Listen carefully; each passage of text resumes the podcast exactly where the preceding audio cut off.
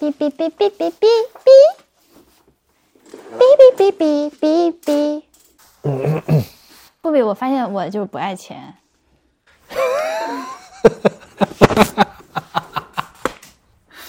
然后把这一做一个废节目，啊，今天是这样不不，是朋友们是这样的，因为我在，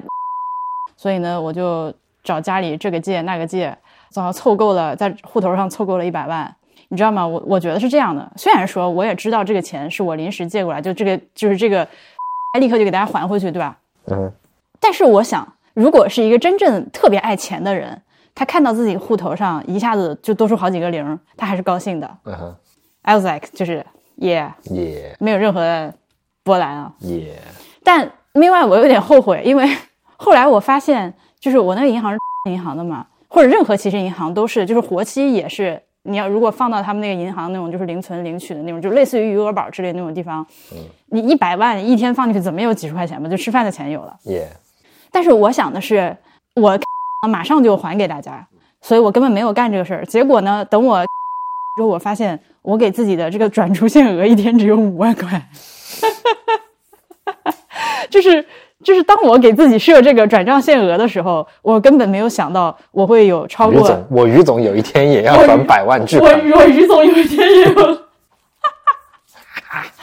我 搞了半天，然后呢，我每次一想转，他就说让我要呃，要么拿身份证去柜台办，要么要什么用那个 Windows 电脑下载一个银行专业版，还要去开个 UKey 啥玩意儿，但那 UKey 也要你本人拿身份证去银行柜台才能开嘛。嗯哼，所以呢，就拖一天又一天，又一天又一天。which 在这个过去可能你拖了一个多星期了吧，在这个过程中其实也有好几百好几百块钱的。你要说我不爱钱吧，我现在又为着自己损失了两三百块钱感到有一些心酸，这是属于白来的钱我没有拿。Anyway，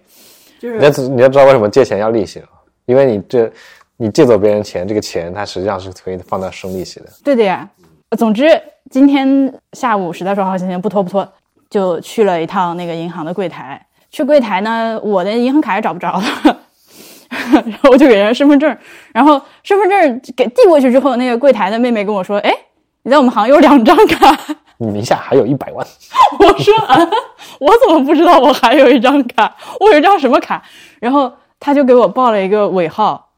哎，然后我当时愣住，我说我从来没有听说过这个号码，这真的是我本人的卡吗？他说你这卡里还有两千多块钱，他当时要说还有两千多万，那就戏剧了。那是你不要想，哎，做人板儿。但我当时听到自己还有两千多块钱的时候，我也是，嗯，interesting。呃，后来发现是一张零七年开的卡，嗯，呃是我去你还在上大学，我大二。也对，在我们学校附近的一个支行开的开的卡，我完全忘记这张卡存在了。我甚至我我一会儿可以去查一下两千块钱哪儿来的，我都不知道这里面的钱是哪儿来的啊、总之就是过去的我为未来的我准备了一笔 free money，、这所以今天在过去的你给二零二三年平安夜的你送两千块钱啊，I was like 零七年的小银笔给二三年的于总送两千块钱，孝敬一下于总。Anyway，就是这个就是两千块钱这个这个尺度的钱呢，就是我喜欢的那种钱。呃，我看到两千多块钱我就特高兴，我我，对我比我那个账上就是呃数看着有一百多万，我也就是也也，呃，总之今天这个钱也都已经那个该该还给大家还给大家了。那个诈骗集团 不要来找我，我又没有钱了，我又回到了十万以下的余额，我。这值得高兴，啊，算是值得迷你高兴一下。首先是办了个事儿，对，首先办了个事儿，其次减两千块钱，其次减了两千块钱，而且今天天气特别好，嗯我就是心情好到啥程度呢？心情好到从那个银行出来之后，我开始播放动森的那个就是 K K 老师的专辑，喂喂喂喂喂喂喂。然后吃完饭了之后，我们去哦吃饭那个餐厅，我觉得万一你住在附近的话，我也推荐一下。嗯，松江呃新城附近可以，非常推荐啊，不是松江新城，是松江老城，OK，反正他在那个松江政务服务中心隔隔壁，叫全盛记台州海鲜，全部的全，盛开的盛，全盛记，它是那种就是平价餐厅，不是什么高级的馆子。大众点评上一百五十八的套餐，就两个人可以吃到撑。然后我今天又眼大肚子小的，又又加了两个菜，就导致花了二百块钱结账，结果拎了四个打包盒回来。哇哦，对对，所以明天又不用做饭了。反正就台州菜嘛。我第一次去吃的时候是去那个政务中心办事儿，然后在隔壁顺便吃了一碗面，那面也很好吃，就我记得是五十块钱以下，特别大一碗，里面充满了海鲜。今天我最推荐的是那个沙蒜豆面，呃，沙蒜就是海葵，这我今天的新知识。豆面就是反正粉条，也不知道啥粉条。我一直以为沙蒜是某种虫子，就是海葵。嗯哼，腔肠科动物有口无肛门。然后，呃，那个是有一点贵的，一小碗四十九元一位，但你也就人多可以点一大份，就真的非常非常的鲜美，就是那种五妈咪炸弹。我不知道，我估计在台州本地吃可能更好吃吧，但在上海以这个价格吃到这么好吃的饭，我是挺满意的。嗯，而且那个店有一种老牌 decency，对，old school decency。对，呃，这个这里说的 old school 呢，不是说这个店很老，这个店看着挺新的，但它有一种朴素的上台面的感觉，嗯，所以我还蛮喜欢。而且有一次，锵锵好像也是去那边办事，顺便在隔壁吃了一下，他回来也说发现了一家好吃的，我一对，哎，就是我说的那个，哎哎，耶，就是所以大家分别发现了一家好吃的饭店，说明还可以。但呃，必须强调的是，它是那种你，它是那种你在附近你可以来吃的好吃，呃，完全不值得从城里跑过来。嗯，我觉得如果你想吃海台州海鲜的话，城里肯定还有其他的台州海鲜啊，但城里比过来贵很多很多很多。我我不知道，大家自己看看吧。想吃离得近可以来一下。啊，然后就看，哎呦，啊，看了个电影叫《三大队》，对，接下来呢会全面的剧透，但也不重要，因为我觉得这片子烂到就是反正也无所谓了。嗯嗯，对，呃，不推荐观看，但他看得我很高兴，就可能主要是因为我今天心情好。就是如果我今天心情不好，我去看这个烂片呢，我肯定是看完之后就是就是退钱。但是因为我心情好，所以我带着一种就是吐槽搞笑片的心情在看，就还挺快乐的。但你知道吗？我我刚在回家的路上发现这个片子制片人是陈陈思诚，是不是解释了一切？呃，是是，就是哎，为什么早没有看到这个消息？我如果早知道制片人是陈思诚，大四我也不会去看的。其实我看到主演张译的时候，我就有点犹豫了担忧吗？啊，因为我觉得张译他是一个非常就喜欢过度演演戏的人，啊，就他，你觉得他演戏会用力过猛是吧？对，是的。然后他又演这种刑警队长角色呢，就更加果不其然，你说的对，我我是对这个故事本身有点感兴趣，因为它是一个对这呃朋友们，这个事情一开始好像是一篇报告文学，呃，这可是用报告文学这个词好像有点太古早了，它是就是那种公众号长文那种深度报道，嗯，什么报告局长什么三大队完成任务，就就大大概是叫这么一篇名字的一篇是有人物故事原型的，呃，就是说一个侦查队呃刑刑侦队吧，这个这叫啥？这叫刑侦队吗？在办一个奸杀少女的案子的时候，这个犯案的一共有两个，先逮住了一个，但是在这个审讯的过程中把那把那人打死了，所以呢，就是整个刑警队的人全部去坐牢。他那个事实也是打死人了，是打死人了。呃，然后出来之后，呃，这个这个这个队长还是念念不忘的想要去抓到当初没有抓到那个人，因为在一开始抓捕的时候，他们一个这个队友牺牲了，大概是这么一个情节。然后他费尽了很多的周折，以平民老百姓，而且是有过案底的平民老百姓的身份，满中国干干啥呀？干啥呀？我咋了？这咋还骂人呢？全国到处跑，最后终于追凶成功，就是这么一个故事。我我觉得这个是可以拍的很好看的，它是一个非常古典的故事，就是一个孤胆英雄怎么去万里追凶。这朋友们听我说这梗概，也觉得这肯定是能够拍的很好看的一个故事，对吧？而且这几个人确实犯法了。我那篇文章我没有看，我不我不了解细节，就是他们到底是怎么把人家打死的。但不管怎么样，你在审讯过程中把嫌疑人打死就是不对嘛，对吧？对，你相当于杀人，对啊，你就所以就是犯的故意伤害罪去坐了几年牢也是应该的。就是犯了这么大的错的，原来非常而且是那种优秀团队这样的警察，最后出来孤胆英雄，这这难道这哎这故事的本身 potential 如此之大？然后他拍成了一个这片子一百三十二分钟，我觉得有三十分钟以下在办案，其他时间都是一群老男人的。渲染男人的情怀。对，男就是全全部是男人情怀戏，然后 啊！啊，岳猛波比在影院在抠自己，但我知道这个剧是呃，知道这个电影是因为我知道他同期有一个同名的电视剧，对，而且是一起在播，对，在爱奇艺那个迷雾剧场在播，而且主演是秦昊。对，是不是有点想看？现在是的，所以我就对比下来，我其实更想看那个剧。但是你今天叫我去看电影了，就看一下吧。就是首先，我觉得迷雾剧场的 credit 还可以，然后秦昊比张译在我这要更加靠谱一点。靠谱一点。嗯我觉得张译是这样，就是我认为他是一个技术上完全没有问题的演员，但是他一个呢是老跟一些很油的导演合作哎，。等一下，好臭啊！哎呀，猫拉屎了，嗯，为什么臭味还没有飘到我这里？哦，霍士利嘛，哦，好臭哦！哦，飘过来了，fuck！哦，然后他也也确实就是是我以前抱怨过很多次的问题，就是我觉得其实中国完全不差好演员，实际上在这部戏里面出场的大家都是业务完全过得去的成熟的演员，都是有演技在的。可是这剧本就这样，这导演呢就这样，最后呈现的就是他，但是张译我不觉确得，我觉得，我觉得这些演员他们都只会那一种表演方式，就是那种像演话剧一样的表演。哦，我不觉得，我觉得是因为我觉得剧本和导演是绝对有关系的，尤尤其是剧本，他你根本没有任何的发挥空间，就是那个就是那个样。他我今天刚刚在极客上发了一条吐槽之后，我看到有一个朋友说说他听说这个剧里面的女性角色都特别刻板，所以没有去看。我心想，对，首先确实没有问题，这里面所有的女的都是就就就是唉。但是，但是，话又说回来，这个里面每一个男的也都刻板的跟狗一样，就是刻板上天了都。嗯就是你如何描绘一群失意的中年男人，对，失意但怀揣梦想的，又富有家庭和社会责任，又又又爱着自的老警察，对对对的老警察就，我跟你说，就真的是你给我，你笔给我，我来写，就是那种。所以我觉得在这种这种人设情况下，你演员发挥的范围有限。但呃绕回张译呢，就是我同意，我觉得他这几年有油的倾向，但他不是那种油，他是那种油。you know，OK 他不是杨洋那种快来看我下颌线的那种油，不是靠帅那种油，他有一种啊，有种走向那个陈道明啊，对对对，对吧？他再再这样下去，他就会变成 next 陈道明，就很吓人。对我希望张译老师收手吧，阿祖，然后开始正儿八经接一些好角色，不要再演这种破烂了。而且张译老师的那个眉毛是在哪儿纹的？我就想问，就是 you know，就是零二年的警察，就是刑侦队刑侦队的队长，怎么可能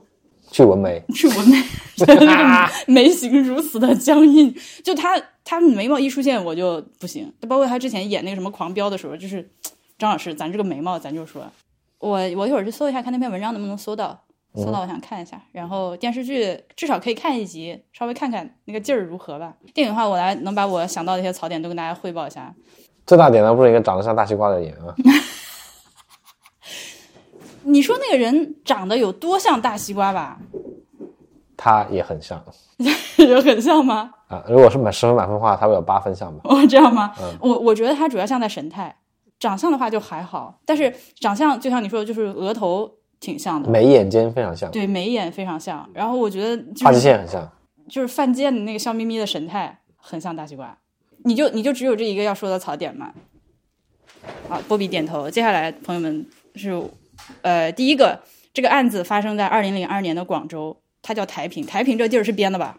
我没听说过，我只知道台山和台山，可能可能是台山吧，他故意稍我 OK，我不知道，反正他的这个案发地点设置的是在广东，然后所有人都是北方口音。就是我知道你是根据真实案件改改编，但你既然所有的演员张嘴闭嘴都是这种北北方东北和北京口音，甚至里面还有一些就是北方俗语的这种人，能不能把这个案发地 I don't know 河北，反正往北挪挪吧？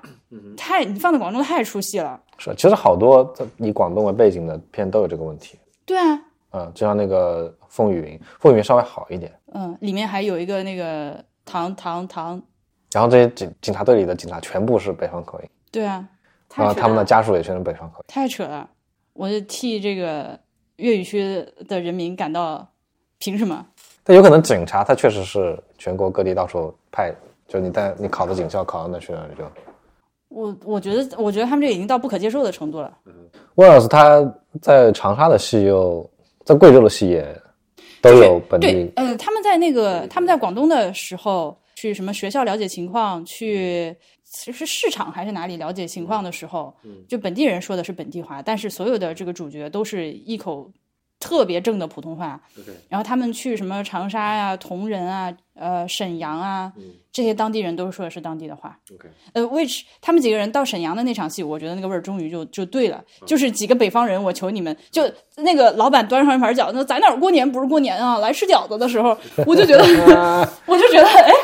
这个才对嘛！你们就一群就是北方老爷们儿，就不要在这儿给我装广东人，就是那种感觉。他们设定上也没说都是广东人吧？对，但是不行，就太奇怪了。但你想要找几个非能用非标准普通话表演的演员，真的很少很少很少。我不相信，我觉得很多。不，我的意思是，那你可以不要把这个案发地设置在广东，你可以把它虚构成一个北方的地方嘛？因为咱咱就不是东北了，东北这个刑侦类的案件拍多了，已经就是咱也不要对吧？像像什么东北啊、重庆啊、什么凯里这种地方，咱就咱就别碰。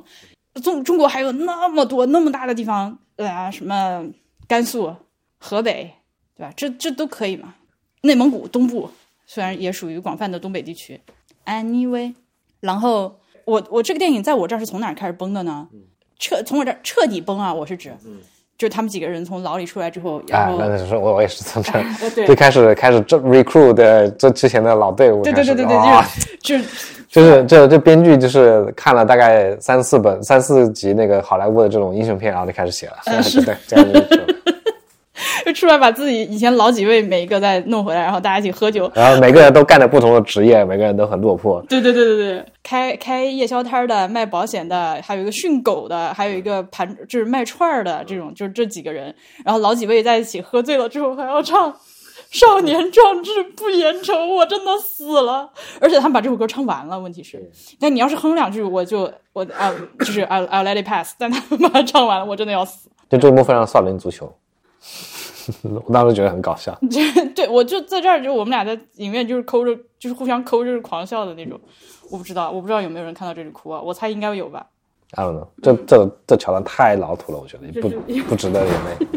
然后还有，然后他们就开始组队出去自费跑到长沙去。你因为那个嫌疑犯是修空调的嘛，所以他们那个啊，所以这个这个队长就张译演的这个角色说，在牢里面六六年就专门学习了电器安装和修空调这个这门手艺，就想出来之后就好找同行这种。然后他们几个人到长沙，基本上是靠摆夜宵摊的人挣钱养着所有人，然后其他人去干什么保安啊，有跑跑的士的，呃，跑跑的士啊，搞了大半年，嗯，没没没有没有找到一点线索，然后就去找那种当地的混混头子，找那个人帮忙，然后结果那个人耍他，在这个过程中就把他们支配到了一个人贩的团伙，然后他们在这个过程中又莫名其妙的破获了一个那种儿童贩卖的团伙，然后破获完了之后，有一个镜头也是想死，啊，就哎呦，就是黑天啊，大黑天。镜头的左边有两辆那个闻讯赶来的警车在那边警灯着 view view view，然后他们四个人深藏功与名，就是把那个一窝子人贩人贩子一网打尽，全部都拴到一起之后，四个人就是拍那种七匹狼特仑苏这种广告一样，就是从镜头的右边逆光走过来，还有慢动作，一边走一边有摸鼻子，整这种衣服，整整衣领，还有什么，然后还有就是 左顾右盼，然后下颌线什么就哇啊！就是我看到这，我就觉得这个片子搞笑了。对，我对他他就是他已经在我心里已经就是真的已经是个搞笑片了。对然后在这个里面，张新成还出现了，演了一个小角色。张新成是谁张新成就是他在牢里面，呃，在看守所里面，啊？那个阿哲是吧？对，跟他在一个号子里面那个小哥，那个小哥就张新成我，我是我一我一直觉得我还挺看好他的，但他也是如果再不出好角色，这人就完犊子了。嗯，小哥长得也挺好，业务能力也非常的过关，但是呢，他就是没有好戏给他拍，拍的都些啥？他最可怕的是前几年拍了一部单改，那个单改呢叫我我不知道改成电视剧之后叫啥，他原来小说的名字叫《默读》，是一个也是一个那种刑侦类的刑侦类还能单改？他在里面演一个霸道总裁，然后他的 CP 是那个刑警队队长。但是那个霸道总裁的那个造型还好，这个片子没播，真的。他如果播了的话，就他那个造型已经就是给我雷上天了，是那种你你知道那个日本有一个日日本有一个漫画，反正什么黑黑管家黑之类的这种叫什么来着？呃，叫 I know that，对，反正就是哥特风画风的那种。呃，嗯，黑执事，黑执事，对对对对对对，他就弄了一个黑执事那种，就是那种啪脸上那种，就是 就是蒙蒙半个眼睛那种，就是斜刘海儿那种半长的头发，金丝边眼镜。就是如果说我刚吐槽张译老师的眉毛的话，张译老师的眉毛只是说纹眉失败的中年人。那个 张新成在那个片子里面的眉毛是那种，就是就是造型师有病的那种，就哎，对不起，人身攻击。不，我攻击是造型师，不是张新成啊，张新成挺好的，还好那片儿没拍，我只能说，对，完了演了一些各种反正言情剧啊啥的。他这里面总共也没有录录录录几张脸，对啊，他就是呃，话说回来，他在这个看守所里面发型也是太那个啥了点儿，耶、那看守所里面的这个犯人也非常的，就那大哥他演的是个啥啊？我就不知道就就，演的就这个人物就完全没有立起来，感觉。根本就是进来了之后啊，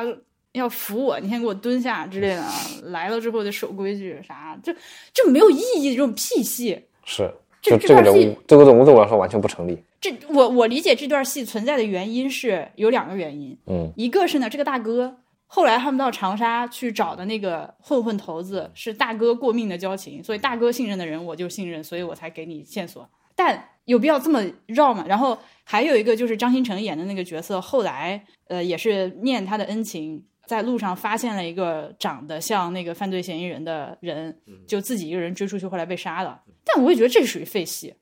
对你没看着，你那会儿出去打电话了，嗯，你在这里牺牲牺牲这个人是要表达啥呢？是要表达这个张译他就是做人好，有人格魅力，呃，出出狱了之后，这个狱友了还非常惦记他，惦记着他要找坏人，所以看到坏人就帮他去找，然后最后还自己壮烈牺牲了，是这个意思吗？我不知道。我也不知道。然后后面就经历了这个呃，在在全国辗转的过程中，就几个队友纷纷退离队嘛，有那个呃要回去跟老婆过日子的，半路跟老婆过日子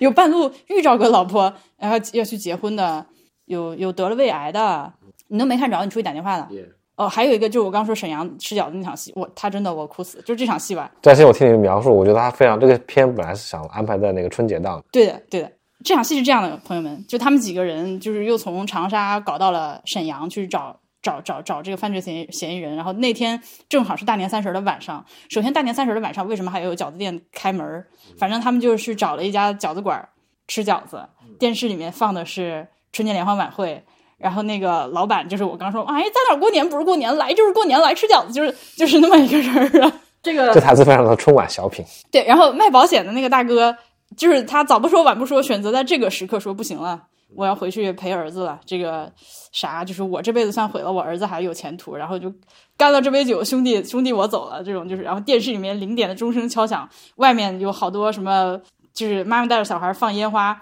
然后这个大哥出去在冰天雪地里面啊，就那种大叫，大叫完了之后啊，过年好，还连喊了好几声，我就你大大爷的，这是什么？对我也觉得，其实这这片子可能本来是想为春节档拍的，因为他都已经用用一个角色嘴说出了过年好这种，我我就而且它里面有很多这种就是非常激烈的台词表达的戏，有很多场那种互相争执的戏，嗯哼，队友之间动手，或者是呃跟跟其他人动手之类的这种，就是吼叫的这种，就是马景涛的那种戏。真的，我在现实生活中没有见过这样的男的，我一个都没有见过。或者说正常人，就男的女的吧，都没有这么说话的。对啊，就是为什么我说这些演员他们只会一种舞台的表演方式。不，我觉得这是剧本的问题，不是这些演员不会，因为这几个演员我都看过他们演过其他的很好的角色，OK，我知道他们是有能力 deliver 很好的表演的。嗯哼但是就是这个本儿，他就这样，那你这咋整？，OK，那就是那个编剧他只会这么写。台词都是这种大起大落的，然后给张译拍了很多那种就要表现他演技有多好的微表情的那种特写镜头，you know？你觉得张译演的这个主角他，你觉得他演成功了吗？你有被他共，你有共情到吗？没有，我完全没有，我就看他跑来跑去，我都不知道他在干啥。我知道他想干啥，我也知道就是这个电影想让我怎么样去跟他共情，我知道，但是他由于太拙劣了，所以我没有办法。嗯，这个拙劣主要还是出在剧本上的拙劣，我觉得，当然也有导演审美上的拙劣。呃，咱就说一开始这个两个犯罪嫌疑人抓了一个，你们把他打死了，打死了之后。他终于经过多年的努努力，在那个送瓶桶装水的过程中，找到了第二个犯罪嫌疑人，找到他了。而且当时有一个镜头是他拿出手机打了幺幺零，嗯，他打了幺幺零之后，我心里想的是，难道不就是打幺幺零说我在哪里哪里看到了那个全国通缉犯谁谁谁，你们赶紧来抓他，嗯，是应该这么操作吧？理论上说，嗯嗯他一过去跟那个人挑刺儿跟他打了一架。嗯，对啊，就是他他就是心里不就是不平嘛。我不知道，我因为我的非就是，但这种解决问题的方式非常的愚蠢。就我觉得他不是解决问题，他解决问题就只只对他就是他就是去泄愤嘛。对啊，你是你上一次因为泄私愤，他们呃至少根据这个电影里拍的，我不知道现实生活中的这个原型是怎么样。他们在电影里面之所以把那个第一个犯罪嫌疑人打死，第一是因为当时他们正在审讯的时候，医院打来电话说师傅死了，在在气头上。第二，他的手机掉到地上了，他手机上面贴了一张他那个上小学吧，可能女儿的大头贴，然后那个犯罪嫌疑人看到他女儿的这个大头贴之后，又露出一个淫笑，然后这个两件事情积在一起，他就非常的火大，就决定要把这个人渣揍一顿，所以他就还把门一锁，几个人一起打这个人，把他打死了。你上次因为这种事情打死了人，坐了几年牢，你第二次还往人还还逮着人就往死里抡是吗？我这这这是一个什么正面角色的塑造吗？里面有个矛盾，就是这个片子是想把这个角色往特别伟光正、特别就是隐忍、那个勇敢、坚韧这个方向去塑造，但同时他干的这个事情，我觉得他不是塑造这个角色的隐忍坚韧，他是想塑造这个人很有很老男人，很男男性气概十足，不是那种不是那种 Chad 的男性气概十足啊是那种父爱如山啊，型就是咱爷们儿就是发起狠来也是，就该出手是要出手的，就是那种啊。就这因为你他他结就那个打完就是那个幕之后很快就结束了嘛，然后他呃在播放那个片尾曲，嗯那片尾曲我我站在影院那个电梯门口听了一下你，等一下，朋友们，朋友们，片尾曲是刘欢老师唱的，我真的要笑死。就是这个片子一定要把这种就是中老年人的要素集齐要素集齐。我听到刘欢的嗓子一开嗓，我他妈真的快笑翻了。就那片尾曲我听了一下，它歌词其实就是描述一个就是这种侠很侠气的故事，所以我我就有点理解，就是他本来是想塑造张译这个角色是一个非常侠肝义胆吗？对侠客的这么一个形象，但是这也这又这又是一个矛盾点，因为他其实我认为这个片子的主旨其实是要就歌颂人民警察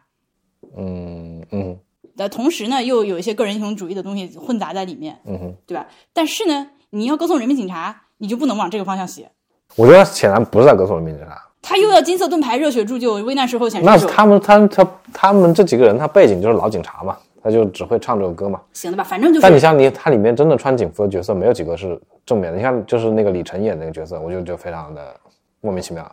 其实我觉得李晨那个角色是这个里面的一个正常人，啊。对他就是个正常人，对但是他们就是把正常人往这个反面角色的那个方向去塑造，或者就是那种没有用的、中庸的，就是不爷们儿，就是不够有侠气，就净给我们张译老哥这一群这个三大队牛逼的人拖后腿，就是那种角色，就就你能，就人家都不行，就是那种塑造。那这拍法就很糟糕啊！我觉得，咱们能不能多拍多拍点正常的男人？虽然他们是珍稀的物种，就是哎，我刚想说，我说说哪儿了？就总之，他解决问题这个方式就是一个非常雄性的解决问题的方式。他他到后面已经就像你说的，他不是他就是在泄私愤，他不是要完成自己作为一个警察的。他打完电话就完成了。对，理论上说，你找到这个人，你打了幺幺零，你可以跟住他，你就跟着他，看到正儿八经的幺幺零的人来了，把他抓走，你的任务完成结束了，OK 了。但是他其实到后面要去泄这个私愤，所以他已经不能再给我金色盾牌、热血铸就了。你也不能最后拍完从那个看守所打的鼻青脸肿出来了之后，还有一个，我跟你说，导演那个时候内心一定觉得，你看咱这镜头多高级，读得大学，这宝 K 你理解一下，就是说，是吧？一个背影在夕阳下，这个张译的背影往前走，然后对面过来几个虚要死人影，然后这个这对焦一拧，拧到那个对面走过人在身上对焦，哦，是那个去世的师傅，师傅跟他说两句话，哦，再一拧，拧到一个队友 A、队友 B、队友 A、队友 B、队友 C、队友 D 分别跟他说句话，哎我尼玛，这高级的不得了，这镜头，我当时觉得导演一定觉得自己这段拍牛逼极了，然后一个落寞的英雄跟自己这些队友们纷纷 say 完 goodbye 之后，那个站在什么街头的那是哪儿？那是铜仁是吧？站在贵州街头铜仁的车水马龙之中，一一缕那个金色的夕阳照在他的身上，他他露出了那个落寞，但是又有一点放松、大仇得报的那种心情。操你妈！这真的就是小学生作文啊，大哥了，这真的是。还有它里面那个音乐，就是紧张刺激的追凶和抓捕和打架的戏的时候，就是也特别点，是那种就是电吉他，嗯，就是那种老摇滚，就觉得自己特觉得自己特别帅的那种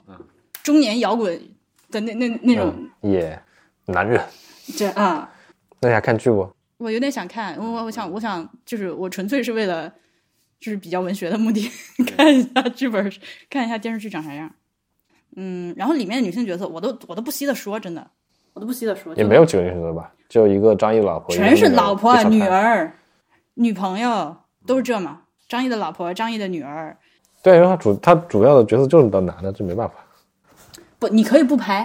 啊。OK，我我是我是觉得，不拍的话，岂不是又又他的点是在于你又不体现这个女人的呃，不不不不不是这样的。我去看这个电影之前的期待，我是想看到一部，我在类型上就期待错了。我在类型上，我期待的是一部就是刑侦题材的片子。我想看你办案，嗯我想看你抓人，我不想看你在这儿给我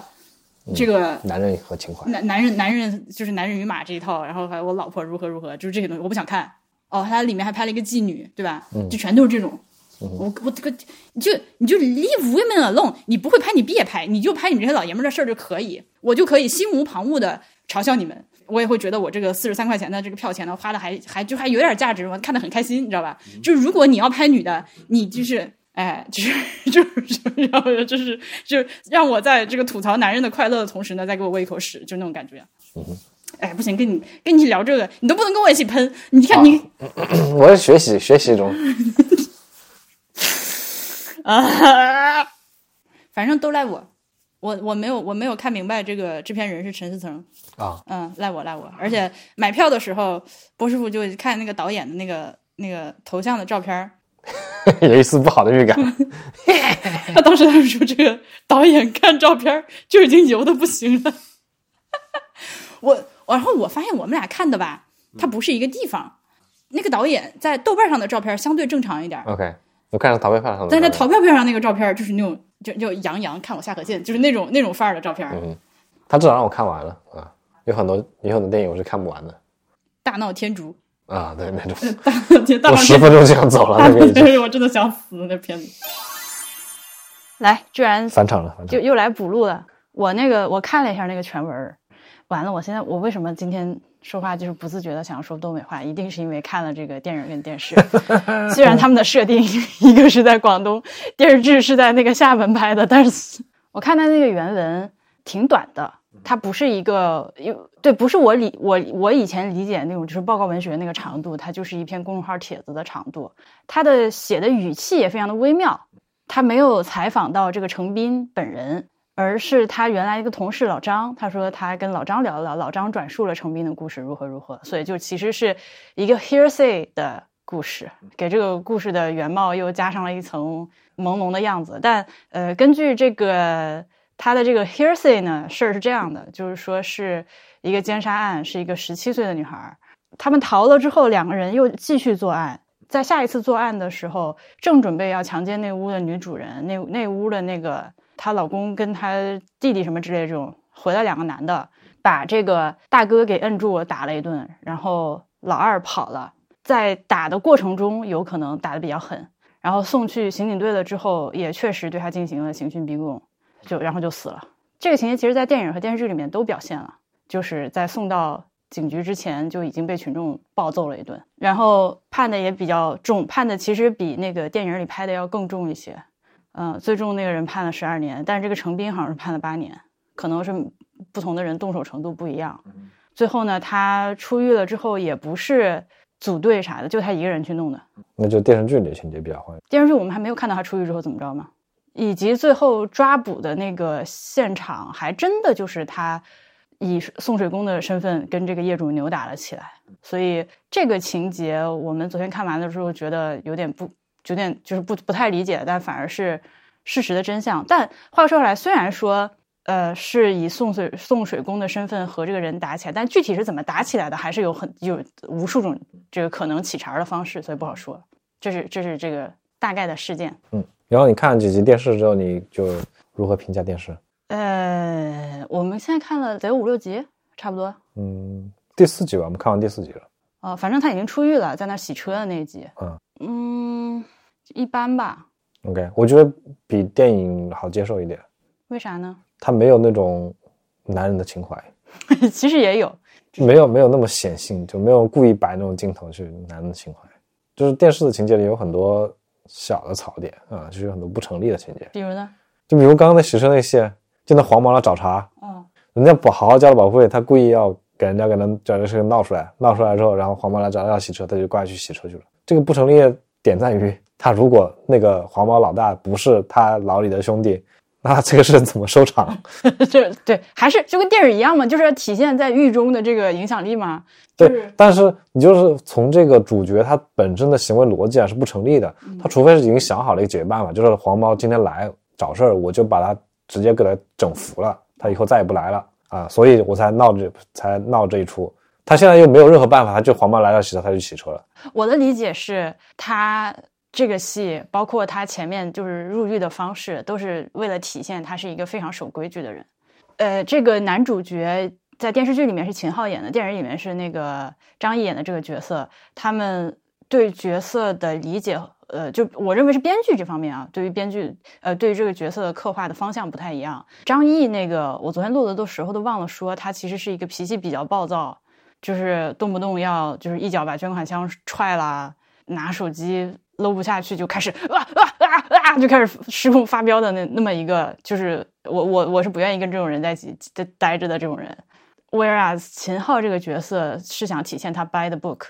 他所有的队友其实愿意帮他打掩护，说他没有动手，但他最后想来想去，自己去找那个督察承认说，其实我打了一拳，而且呢，他只打了一拳，这个地方做了个改编。在电视剧里面，只有他一个人动手，而且只打了一拳。但是他由于非常的 the book，所以他认为自己做错事承担后果，所以他去坐牢。然后他出狱了之后，他依然是呃保护费不交，因为不对。我是个洗车的，黄毛让我给你洗车，我就给你洗车。我觉得他是这个，他是这种叫体现他做人一以贯之的这个逻辑。他出来第一场戏，他上公交车，你有没有看那场戏？他看到一个小偷在，对，但他没有去。但他就扭头扭过去了，假装自己没看到。就是这场戏的，我以为的意义就是说，他逐渐要开始适应这个社会的各种乱象了，就是从警察，就是老眼里见不得沙子的老警察，开始变成就是有一定社会向的这种面貌了。加上他就是开始这种混社会，跟着洗车什么，跟这种不就是黑半半黑不黑道的这种人开始混，就感觉他要么就是要开始凭借他这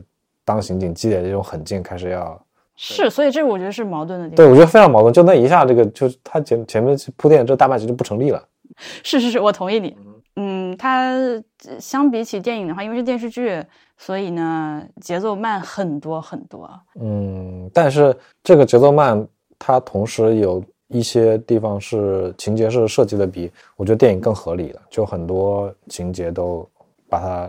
rationalized。你看，我告诉你啊，宝儿，我我们先，宝贝儿，我爱你啊。但是我来跟你，我来跟你说一下，为什么我不愿意跟你一起录播客？Most of the time，就是我说一个东西之后，你就是下一句话立刻是反驳，就是我没有反驳啊。就是你要对我做出一个转折。哦，好的。嗯，你可以先，你可以先顺着我说几句，哦然后再就比如说我说就是节奏比较慢，嗯然后你就可以说是啊是啊，你看他那个呃什么电影一上来就有了这个案子，但是电视剧里面他就是先拍了几集和那个呃事实呃就是最主要的这个案件没有关系的，就是为了铺垫人物啊和角色啊，对的。但是呢，我觉得这样的呃铺垫呢还是比较合，你看 嗯，好了好了好了，徐总叫我录录播客，徐总叫我录播客。是是不是这样就是好的好的好的好的。好的好的。嗯。嗯。来。嗯。嗯，我看到，啊，是的，是的，是。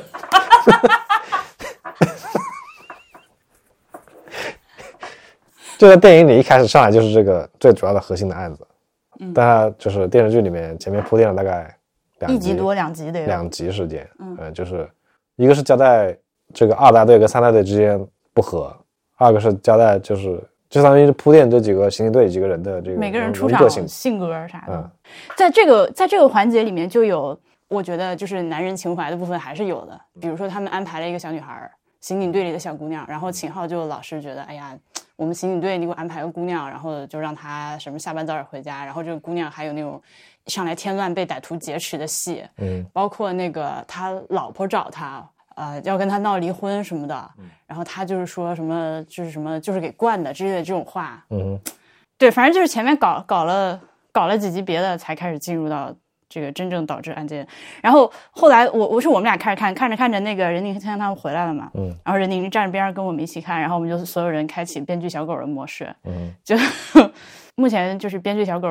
答对的，比如说是老二死了，老大跑了，就是在现实的案件中以及那个电影版都是老大被打死，老二跑了，追老二追了很多年。我就纯粹就是因为老大这个演员更更有咖一些吧。是电影里很很明显，就是老二是咖位演员，老大是群演，就是这演员一上来就是看哪个是群演，哪个是咖位，就知道谁死谁死谁死谁跑，对，是的，相当于提前剧透了嗯，以及同一个老头儿，啊，嗯，那个老刑警同一个人演演同一个角色，对我觉得这事儿有点搞笑。是我想知道他们这个这两个项目是中间是怎么，肯定有一些联动，就多少它有一些千丝万缕联系。你要说完全没关系，那不可能，哪哪有这么巧？有不少情节都是完全呼应的，比如说唱那个歌，对唱《少年 我今天在电视剧里面我也听到他开始哼《少年壮志不言愁》了，我是，操，这是为什么都要给我来这一套？但是他的这个处理方式呢，相对就没有那么跌一些。嗯哼，我今天还后来在豆瓣上看到一个人的短评，我快笑死了，说他们在那儿喝醉唱歌的时候，居然没有任何一个邻居从打开窗户吼一句“别他妈唱”。这里剪掉几分钟的废话。反正后来我们琢磨这个事儿，就觉得其实这个角色不应该是一个往伪光正那个方向塑造塑造的角色，他才说得通。嗯，也不是啊，那哦不说了，啊没事，嗯，你要说啥嘛？哎不是，你白天不是也是这个意思吗？嗯嗯嗯嗯那你 你先说说呢？啊，那我先说说，如果说错了，你可以纠正我。好的，嗯，就是我觉得不是说在成呃一定要写的不那么有观众才成立，我觉得它可以写的不那么有观众，就显得更加戏剧感更足一点。嗯，就是这个角色会更有张力。如果用这种话语来说的话，就是如果我我做编剧的话，这个程斌这个角色就是这个男主角，他前面是一个非常嗯类似于流氓警察那种程度，就是他能力很强，但是呢，他就是办案子的时候绝对不会说特别守规矩。大史啊史强那一挂的，呃，我不知道史强怎么样，反正就是他就是为了破案可以用一切招数，所以呢，他就经常也就打人啊，或者是指怎么怎么样啊，他就就是有这个刑讯逼供的这个习惯啊、然后呢，他也要表现的他就是脾气也很不好，嗯他又能力强，但是脾气很不好，然后也有习惯也比较差，然后就是要在开始让观众对这个人物喜欢不起来，就觉得这个人物 就好讨厌啊啊、就是不要把他当做一个伪光正的主角塑造。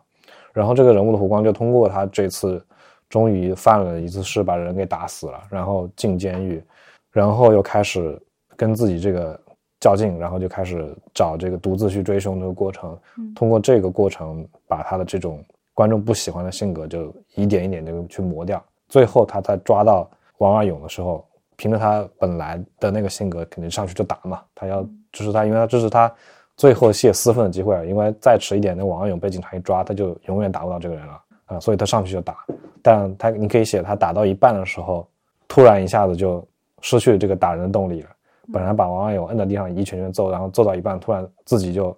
停下手了，然后就坐在地上哭。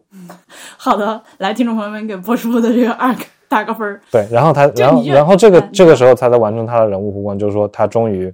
从他的过去，不管是他的这个警察身份，还是从他的那个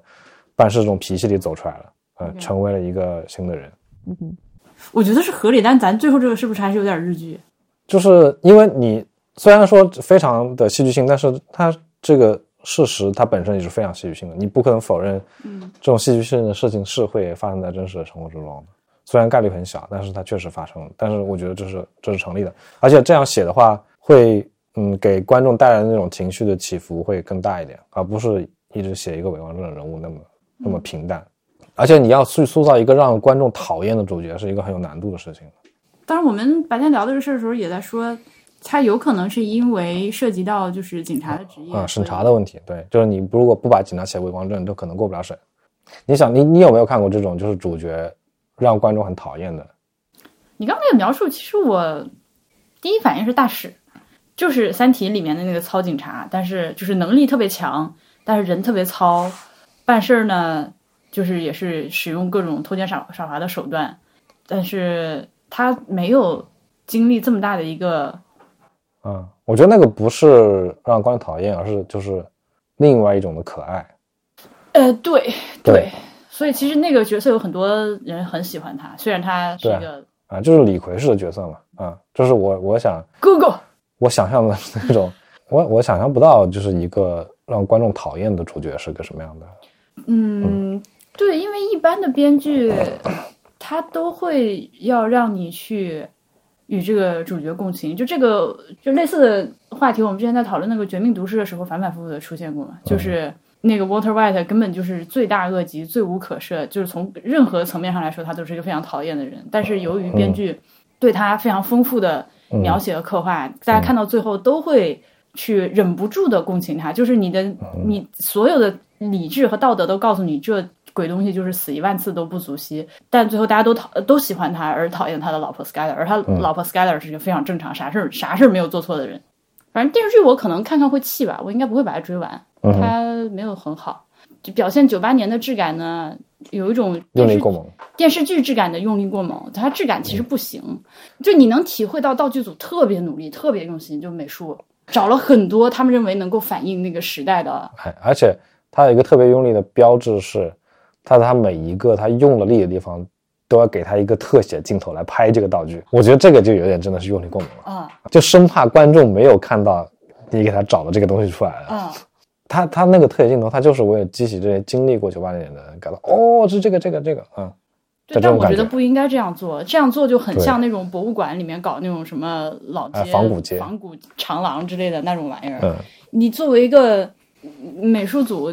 当然，不同的那个影视作品有不同的追求啊。有些有些到像什么芭比那种，那你美术组是一个非常重要的存在。像这种现实主义题材的刑侦，你就是做好背景板，不要给我抢戏。对我今天在小红书上刷到了一个做美剧、做美术的人发了一个帖子，嗯，呃，说是自己为一个影视作品做了一个布景，是一个女员工宿舍。嗯，然后他是把它作为一个优秀的案例发上来的，然后下面还有很多人夸他做的好之类的。嗯，但那个那个那个我一会儿给你看一眼，那个就是完全是我想说的这个电视剧美术的违和感。呃，它是乱的，它是破的，它也用了很多做旧了的东西。嗯，但是就看着不像是被人实际住出来搞出来的样子，你明白我意思吧？嗯嗯嗯，嗯，就是有种布置的感觉，不好说。嗯，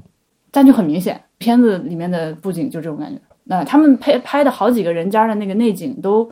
这里剪掉几分钟的废话。不过既然你刚刚提到了那个就是嗯奸杀的这个过程，我还是希望就是以后不要再拍强奸场面了。就是我觉得没有必要非得把这个镜头真的给拍出来。我也觉得，就是像现在大家有个共识，就是杀人场面你没必要去拍真的那个人被杀的那个画面，就强奸场面也是一样的。你退一万步讲，你很容易让很多这种类似案件的受害者产生非常大的创伤。对，我觉得都不光是这个吧，就是因为他确实是没有没有必要，就除非说你的这个杀人或者说是强奸或者说是其他的犯罪的这个戏本身，就是这个过程本身在戏剧上有它存在的必要性。好比你是李安拍《色戒》，你那几场床戏。就是通过演员的表演，它是有信息量的。嗯，那么这是有必要的戏。但如果你拍这个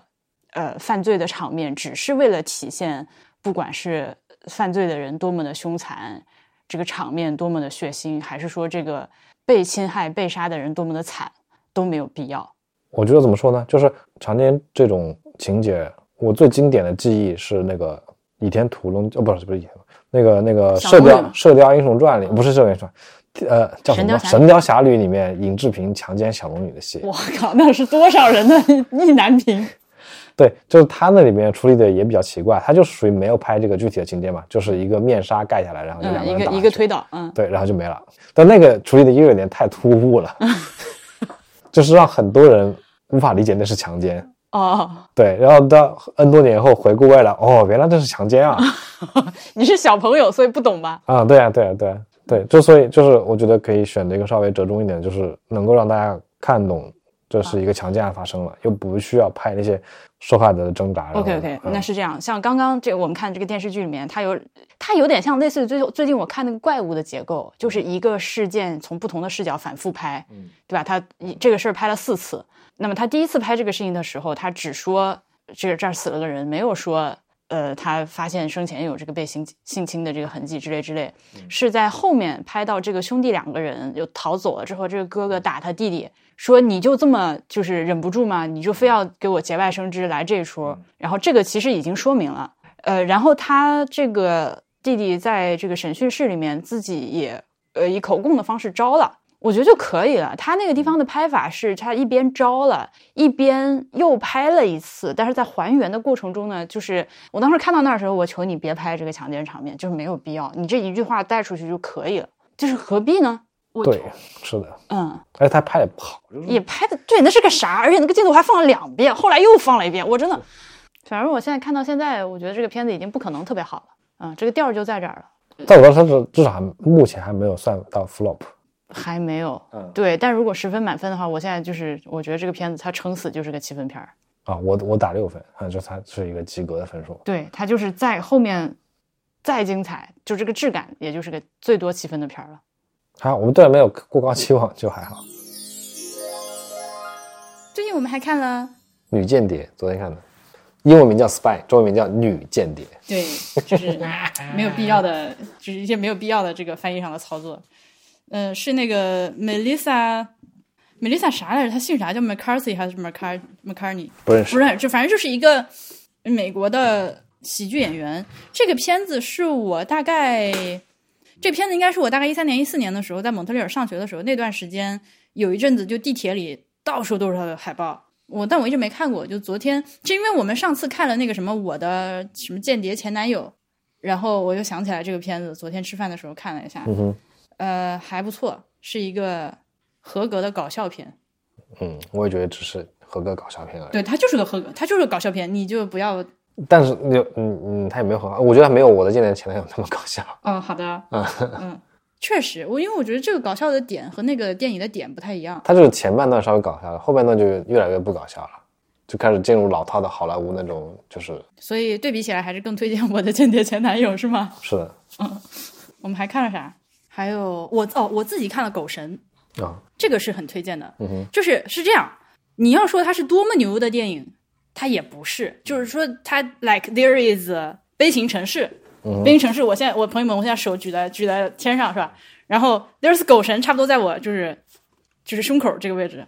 就这种感觉。嗯，他是吕克贝松拍的，吕克贝松之前的片子我看过，呃，这个杀手杀手不太冷，第五元素，The Big Blue，邦溜特 s 就是十三号郊区，没看过。十三区，还看过啥来着？反正他就是拍这种法国商业片的，嗯，他他不是拍那种就是艺术电影的那种导演，嗯嗯嗯，只是我觉得这个杀手不太冷，对于至于吕克贝松就有点像那种什么《霸王别姬》，至于陈凯歌就三抛他嗯不知道当时是被哪个神仙点了一下，在他的生涯中拍出一个。呃就就是远远超出其他作品水平的东西。就《狗神》这个片子也属于，就放在吕克贝松的职业生涯里面属于第二梯队的。但是呢，它又是好看的。呃，我在就是我在看的过程中，我全程有被 entertain，就是我一直是被戏，就是注意力是被吸引看进去了，跟着剧情在走。我也没有像今天这样去看表，呃，没有去查这个电影几分钟，你现在几点了，到底啥时候完，进度条走到哪儿。就是我我没有这个反应，是全程就是很顺的看下来，就是甚至它结束的时候，我还想哦，结束了是吧？有有这种感觉，但同时呢，也能感觉到吕克贝松在这些年没有进步。这个片子接下来有剧透啊，我觉得你们把剧透剧透这几分钟跳过去，因为我是推荐看的，看过的朋友咱咱你可以听我唠叨。它里面拍了一些，比如说拍了黑帮，这个黑帮的描写特别的刻板印象。然后他除了黑帮之外，他还拍了这个呃男主的家人，就是一个没有理由的暴躁的父亲，养斗犬的。然后他有一个儿子，那个儿子也是就是没有理由的，就像反社会一样，就是被就是天主教那种。还有一个非常懦弱、美丽但懦弱的母亲。然后他他的他的父亲跟他哥哥就是疯狂的虐待他，把他关起来打他，把他跟狗关在一起之类的这种。就这种反面人物的角色塑造，我觉得是这样，你要不然就是再卡通一点，就彻底把这个东西卡通化，他现在呢又卡在一个中不溜的地方，you know，因为他这个片子中间到后面有一些 almost 奇幻的情节了。这个这个男主养的所有的狗都能够完全听懂他说的人话的，嗯，所以已经超出了这个现实的范畴。那我觉得，如果他这个片子能够再往 fantastical 那个方向推一点，就会好很多。现在质感有点奇怪，嗯，而且他由于是一个非常成熟的商业片导演，所以他的就是调度啊、镜头语言啊，嗯，一些节奏的控制，包括配乐的选择，你能感觉他非常的纯熟的行活，嗯，所以我觉得他没有什么突破和进步，这些是在他以前的片子里面他都已经做过的东西，就是对他来说是很熟练的事情，没有什么突破，但还是好看的。就是如果说你在最近的这个线上电影里面非要挑的话，是吧？你要是跟三大队比的话。那狗神不知道高哪里去了。他的这个男主也，我看到有些人也批评这个男主，呃，像像你刚刚批评张译那样，就是表演过度。嗯，呃，但我不认为有这个问题，我觉得是很好的。嗯，我觉得就是中国人很难看出来外国人表演是不是过度。为什么？因为中国人不熟悉外国人平时是怎么讲话的。哦，不是这个意思。你要看那个电影，电影你就知道大家在说啥。因为他演了一个从小家庭不幸。然后身身体残疾，只有狗跟他最亲。然后后来他又有一些那个 drag queen 的情节，什么什么什么之类的。反正他他是一个就是这是一个社会边缘人，嗯，他整个人的 demeanor 都有点奇怪。所以就是有些人说这个电影缝合，就是缝这个缝那个嘛。其中缝缝的一个就是小丑，对，还有什么小鬼当家，就他们他最后打那打那个黑帮坏人的时候，那真的太像小鬼当家了。OK。还还有啥？我我忘了，那个大家可以去看豆瓣短评，我看有人写了，他他写的我非常认同。嗯，呃，那有个有个人一条短评是说，就花一张电影票票钱 能看这个这个和那个那个那个那个，你还有啥好抱怨？的 就那种感觉。但他我觉得还是蛮精准的，表现出了这么一个非常复杂的人。呃，你确实说他，你要说他演的很使劲，我同意。呃，但人家的表演也都是很准确的，所以我不觉得有啥问题。你觉得他本身不不是一个现实主义人物嘛？对啊，他不是个现实主义人物，所以没问题。对。然后这个里面还有一个我没往那边想，但是我看到有人批评的点，就是说这个男主他一出场就是穿成玛丽莲梦露的样子，然后在中间也因为他去表演 drag，所以他其实扮成了不同的女性的形象，但同时呢，他又是一个连环杀人的犯人，他就是用他的狗去杀人，杀了很多人，反正他杀那些人都是 kinda 罪有应得，道德上的坏人。对，但是不是罪致死也不好说，就是对他，反正就是杀的都是一些坏人。那就有一些人批评他又表现这种 cross-dressing serial killer，因为这其实是一个非常非常刻板印象的，对于这个 transgender 群体非常不友好的一种荧幕形象的体现。嗯，表现他是个变态嘛？对对，变态其中一个体现就是你爱穿女装。嗯，当然，其实他铺垫了他为什么喜欢穿女装。他被他爸关狗笼的时候，他在一个墙角发现了一底一沓他妈妈藏起来的那种女性杂志。他爸也不送他去上学，他就在狗笼里面关了好几年。他天天就是看这些女性杂志里面一些时尚化妆啊这些东西。再一个是他父亲终于被那个关押起来之后，他去了孤儿院嘛。嗯嗯，他在孤儿院遇到了一个那种社工，那个社工的那个社工就是带他去演一些莎翁的戏剧。然后在演戏的过程中，就是那个姑娘都带带着他 dress up 成各种各样的角色，嗯，呃，男的女的都有，所以他就是有这方面的经验。所以最后变成了一个去演这个 drag show，他介绍了来龙去脉，但我可以理解大家这这一点的批评。我甚至其实觉得我有点，哎，为什么我没有敏感的意识到这个？还挺好玩吧？我在豆瓣的这个评论里面看到，有的人说觉得很很不容易，能够在这个大陆院线上映的影片里面看到大篇幅表现这个 drag queen 的情节的，是非常非常小众的这个文化嘛，但。另一群人就觉得他们这个又过度消费这个人群，我觉得反正这个事情大家各自有自己的看法，我觉得它比较算是一个 remarkable 的点吧，可以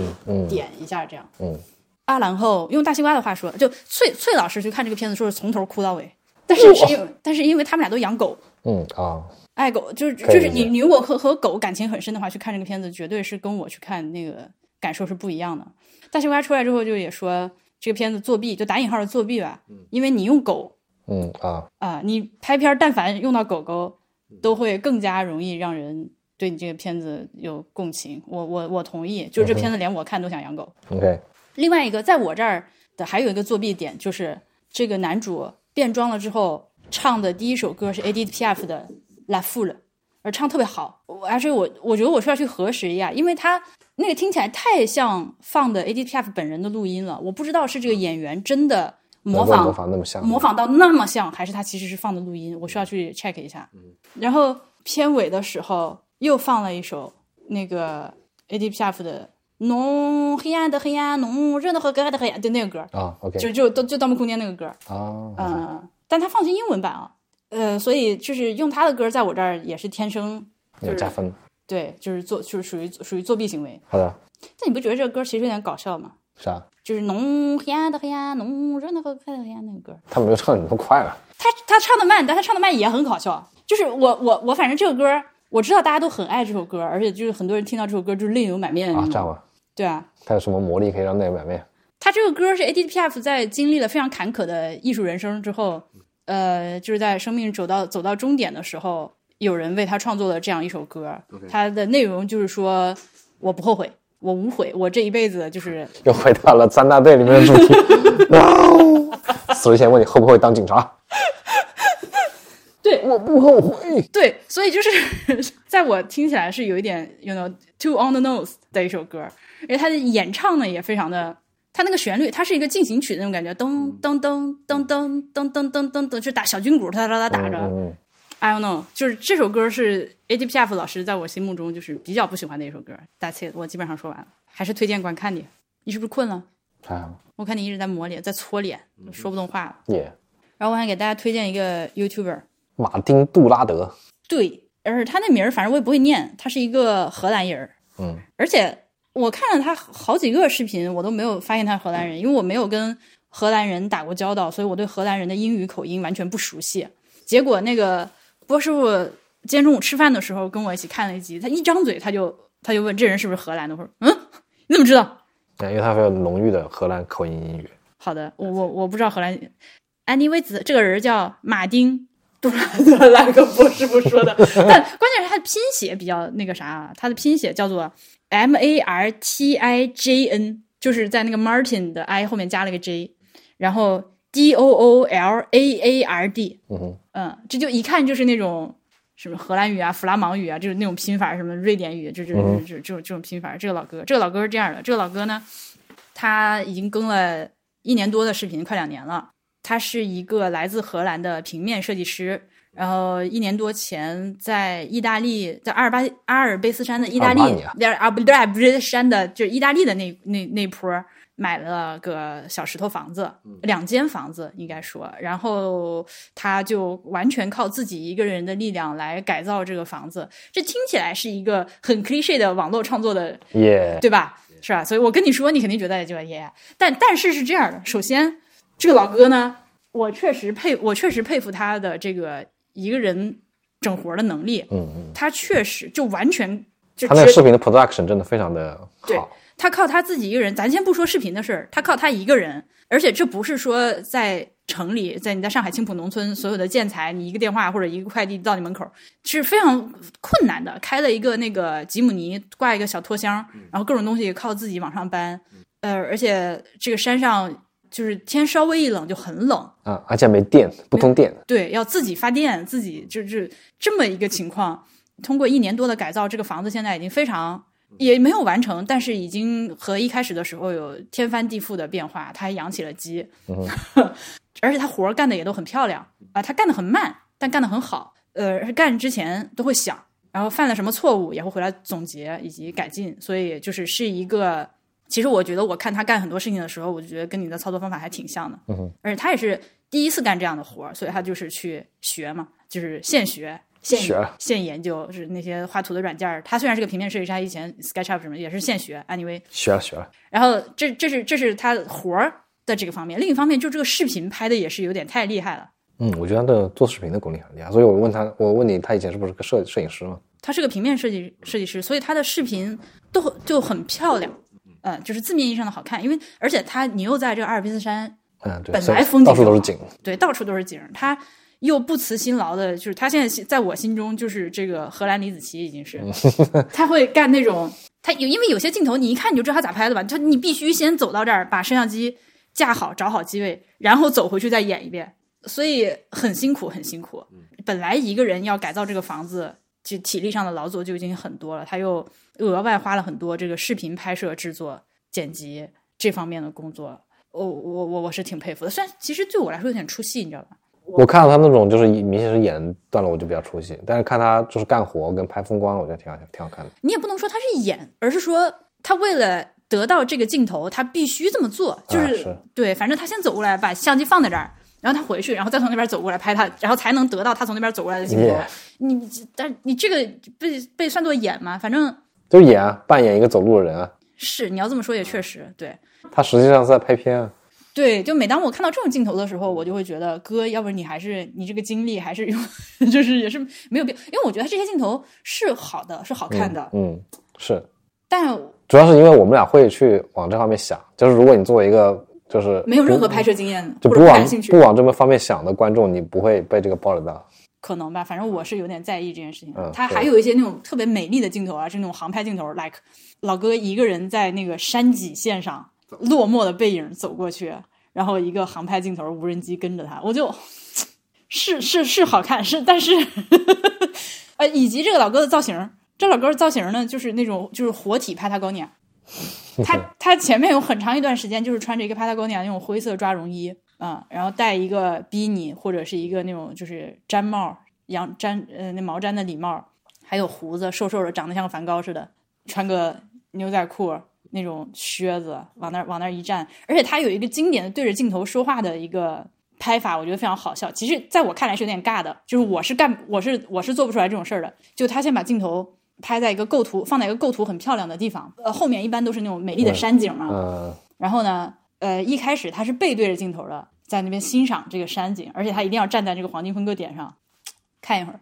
润润味儿，润完味儿了之后，就是拐过头来，唉，然后就开始就，而且还还不是一转过头对着镜头说话，他转过头来之后走两步来到镜头面前，做思考状，然后开始对镜头说话。每当这种时候，我觉得哥，但是但是我懂，就是呃是这是这这属于我自己的审美的点的问题，就我是不太那个啥。但是呢，总的来说，这个人的视频我是非常非常推荐大家去看的，而且他很长很多，很适合当背景放着。嗯，我就一边剪播客，我就把他视频静音放在那儿，就跟就跟看屏保似的。他现在已经有九十七集视频了，每一集都是四十分钟往上，一个小时这种，所以你就可以慢慢看。但是呢，有他除了这种干活好看的视频，有的时候也会有那种就是纯 talking，就是对着镜头说话的，会有一些比较有，呃如果你感兴趣的话，就比较有价值的信息。比如说，他有一期视频就是详细介绍了自己在这个地方买房的过程啊，啊、就是怎么，因为他作为一个荷兰人，想到意大利山里买个房子，其实也不是一个很容易的事情。他是怎么样去调查、去找、去筛选，然后最后呃出于什么样的理由选了这个房子？我觉得这种是还蛮有意思的信息。所以这是近期推荐的博主。我还看了一本书，这个书呢，呃，我不推荐，但是挺有意思。它是这样的，它叫做《The Gentle Art of Death Cleaning》。The Gentle Art of Swedish Death Cleaning，Cleaning，反正就是那个瑞典死亡断舍离吧，就大概就这意思。它也是讲广义上的断舍离这样的一本书，是由一个八十多岁的瑞典老太太写的。这个老太太本人是一个插画家，然后她一生中经历过好几次 death cleaning。所谓 death cleaning 就是人死了之后，你的这个所拥有的物品其实都要被被处理嘛，对吧？嗯，是扔啊，是送人啊，是捐啊，是卖啊，你留下的一大摊的东西得有人给你弄。呃，然后他在经历过几次这个 death cleaning 之后，就是有一些经验，然后有一些思考，就是分享出来，写了这么一本小小的一本小薄书。所以这个书呢，也有两个角度去看它。一个是呢，他说，如果你是一个老人，或者说是，反正大家都要死的嘛，快死的人。对，你可以考虑自己，可是你现在三十多岁，但你也可以开始考虑这件事情，就是当你离开人世的那一天，你能不能就是比较体面的离开？这个体面就包括了你能不能你的东西，首先不是那么多，不要那么多破烂儿，不要有一些尴尬的东西，然后不要给你的你的家人造成困扰。我其实我非常同意，就是我希望就是等我在养老院闭眼的那天，就是我所有的东西就是一个小盒装走的那种。嗯，呃，另一个就是角度，就是你可以从断舍离的角度来考虑这件事情。就是我屁东西太多了，然后所以 instead of 像 Mary Kondo 那样，就是这个东西拿在我手里是否是否 spark joy，我 你可以像这个这个瑞典死亡 cleaning 大法一样，就拿在手里。这个东西是我就是死之前就还会带去养老院的东西吧。好的，但是我这么总结，就是不完全也不准确啊，但但大概是这个意思。我觉得这是一个很好的思路。它里面那些实操性的方面的建议，其实和 Marie Kondo 很像。呃，就是你还是要留那些你真正喜欢的、有意义的、质量好的、能长久使用的，就这些。然后其他的东西呢，他会教你怎么样慢慢把它都处理掉。但我觉得你的问题在于符合的几个标准的东西太多了。再说吧，再说，反正就是我跟大家汇报一下有这个事儿啊。你就是呃，这个书也就不用费劲巴拉买原版书来看，他写的也不好，关键是他文笔不好看，那个文字就是我估计跟翻译的原因不大，他应该就是写的不好。呃，所以哪怕翻译成英文呢，也就那样。大家可以去找一些专门就是讲这方面的博主，我估计肯定有啊，就肯定有那种就是条分缕析的把这个这个什么是瑞典死亡清洁法的那种博主，你去你去找找人家用总结视频看看就可以了。呃，哎，我说累了，我说累了，你都没有怎么说话，你都只是在旁边嗯的捧哏，因为这些我都没看。那这可是你看了，你没说几句，我真累了。不是我这 literally 从早上睁眼开始。就没有停过。我一天就是做事。你一天就是做事。我真的今天今天 literally 做事。我今天除了中午吃饭那会儿坐来吃了个饭以外，其他都是完全是在做事。在做事。嗯，我再给大家推荐一个。我给大家推荐 YouTube 内容，它可这可能不让播，就是大选的内容。我觉得这个事情变得越来越搞笑了。你 你有具体的博主吗？没有具体博主，就是我最近看了。他们那个正副领导人证件发表会，三个人同台辩论的那种，就很好笑是吗？非常搞笑，真的是。我如果是 我，我就非常非常绝望。嗯嗯，为什么我要在这些人里面选一个当我的领导人？OK，我给你逼一逼啊！但这段这段我觉得逼一逼还是可以放的。哦，你要说到这个的话，那我也有一个要要说的，就是其实也是不能说，但就是反正就是有一个有一个人，他呢。呃，零几年、零七年、零八年的时候，从北京出发，徒步走走回走回他老家，徒步走回汉诺威老家的这么一个人，走走停停，中间还遇上了疫情，在这个保加利亚啊，在格鲁吉亚滞留了好长时间，然后腰伤、养伤什么的。而他有一个就是比较有仪式感的操作，就是他在离开中国之前，在从新疆往西走嘛，嗯，出发之前去理了个发，剪了一个那种毛寸，就几乎理成光头，胡子也剪短了。他就给自己说到家之前不理不理发不剪胡子，所以其实过去的几年在网上的形象呢，一直就是一个就流浪汉造型。就如果是我在欧洲的街上遇上这样一个大哥，我会离他远点那种。我前两天上网，突然间看见他那个视频的封面是短发，就剪头了啊！我就哎呀，就是说明到家了嘛。嗯。我然后我就看见他那个视频，我我差点真的要哭，我是很高兴的，我也不知道我在高兴个啥。嗯。当然我也不认识他，虽然而且我也。他还在中国活跃的那段时间，我也哦，我听说过他，因为他上过《锵锵三人行》，他上过一席呢，还上过。嗯，这样吗？忘了是一席还是那个太太的，对，反正他上过《锵锵三人行》，就这个人的中文说的很溜。呃，他主要内容也就是用中文来发表就就实时评论，还和一些旅途见闻嘛，他都会讲。但我当时只是在《锵锵三人行》看过他，我就没有再去关注他，我也没有去看过他微博啥的，我就不知道，我就很很多很多年不知道这个人了。然后我后来才发现，哦，原来这个人在干这么一件事情。我觉得主要是因为我关注了他几年之后，他路上的一些见闻，包括他对我们这边的一些事情的一些看法和评论。当然，朋友们，我并不是说完全同意啊，就是那个王景叔叔，咱就说我有一种你在网上有个熟人，然后他在做一件中性意义上非常了不得的事情，然后他最后把这个事情真的做成了，我是很高兴的。就是这人跟我没关系，但我看他就是完成了一个很厉害的事情，而且花了这么长的一段人生。有点东西，有点东西，哥们儿可以。对，反正别问啊，也别在评论区问，知道就知道，不知道拉倒，不重要。我我其实我对他感印象最深的是，他真的很爱中国。我觉得真的非常爱中国。对。